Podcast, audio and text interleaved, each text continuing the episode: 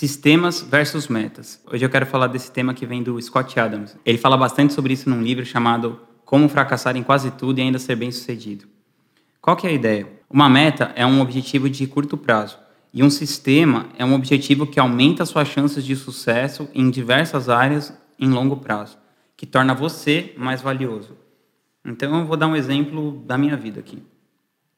Por exemplo, eu podia falar assim: ah, eu estou gravando um canal no YouTube porque eu quero que ele tenha 10 mil inscritos e quero que meu podcast esteja sempre no top 10 do iTunes. Hoje, enquanto eu estou gravando esse vídeo, meu canal tem mil inscritos e meu podcast está sempre ali entre 50 e 150 no iTunes. Já chegou, o máximo que a gente chegou foi no 18º lugar.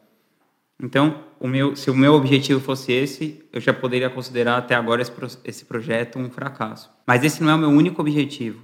Claro que eu quero crescer no YouTube, quero que meu podcast esteja sempre bem qualificado no iTunes, por exemplo, no top, né, no, top chart lá do iTunes. Mas o que, que eu estou fazendo enquanto eu estou desenvolvendo esse podcast, esse canal no YouTube? Primeiro, a maioria das vezes que eu gravo esses vídeos, eu estou entrando em contato com algum conteúdo que me desenvolve mentalmente, profissionalmente ou emocionalmente. Segundo, eu estou entrevistando pessoas as quais eu admiro e as quais eu estou aprendendo com elas também o tempo todo. Eu estou aprendendo a fazer melhores perguntas. E, é, e essa prática de fazendo perguntas o tempo todo me leva a fazer melhores perguntas. É, ver com que tipo de pergunta eu aprendo mais, aprender a estar mais presente, e isso acaba ajudando nos negócios, nos relacionamentos, em diversos aspectos da vida. Então, um sistema, enquanto ele te leva como uma bola de neve para você formar e formando uma coisa grande, uma meta é uma coisa binária, de deu certo ou deu errado.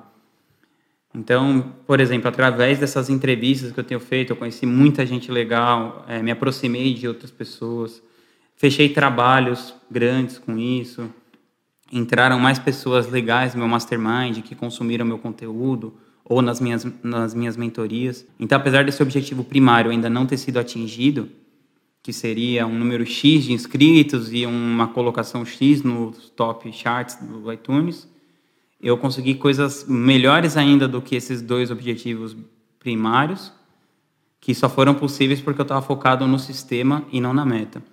O Scott Adams, ele cita no livro o exemplo dele como escritor. Ele começou a ter um blog e a família dele não entendia. Falava, meu, por que você está gastando tanto tempo com isso? Parece, parecia um uso insensato do tempo dele. Porque financeiramente aquilo não estava dando nada, né? Mas aí, conforme ele foi consistente em escrever esses artigos, o Wall Street Journal chamou ele para fazer um artigo, que mais uma vez não deu dinheiro nenhum.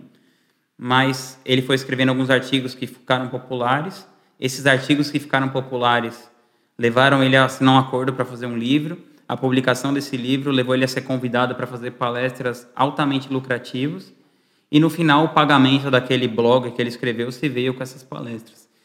Então, é sempre melhor você ter um sistema do que você ter uma meta. Se você gosta de conteúdos como esse, sobre marketing, empreendedorismo, ou minimalismo, filosofia, é, ouvir esses podcasts com pessoas que têm hábitos, estratégias e rotinas que ajudam muito a atingir excelência na vida, se inscreve aqui no canal.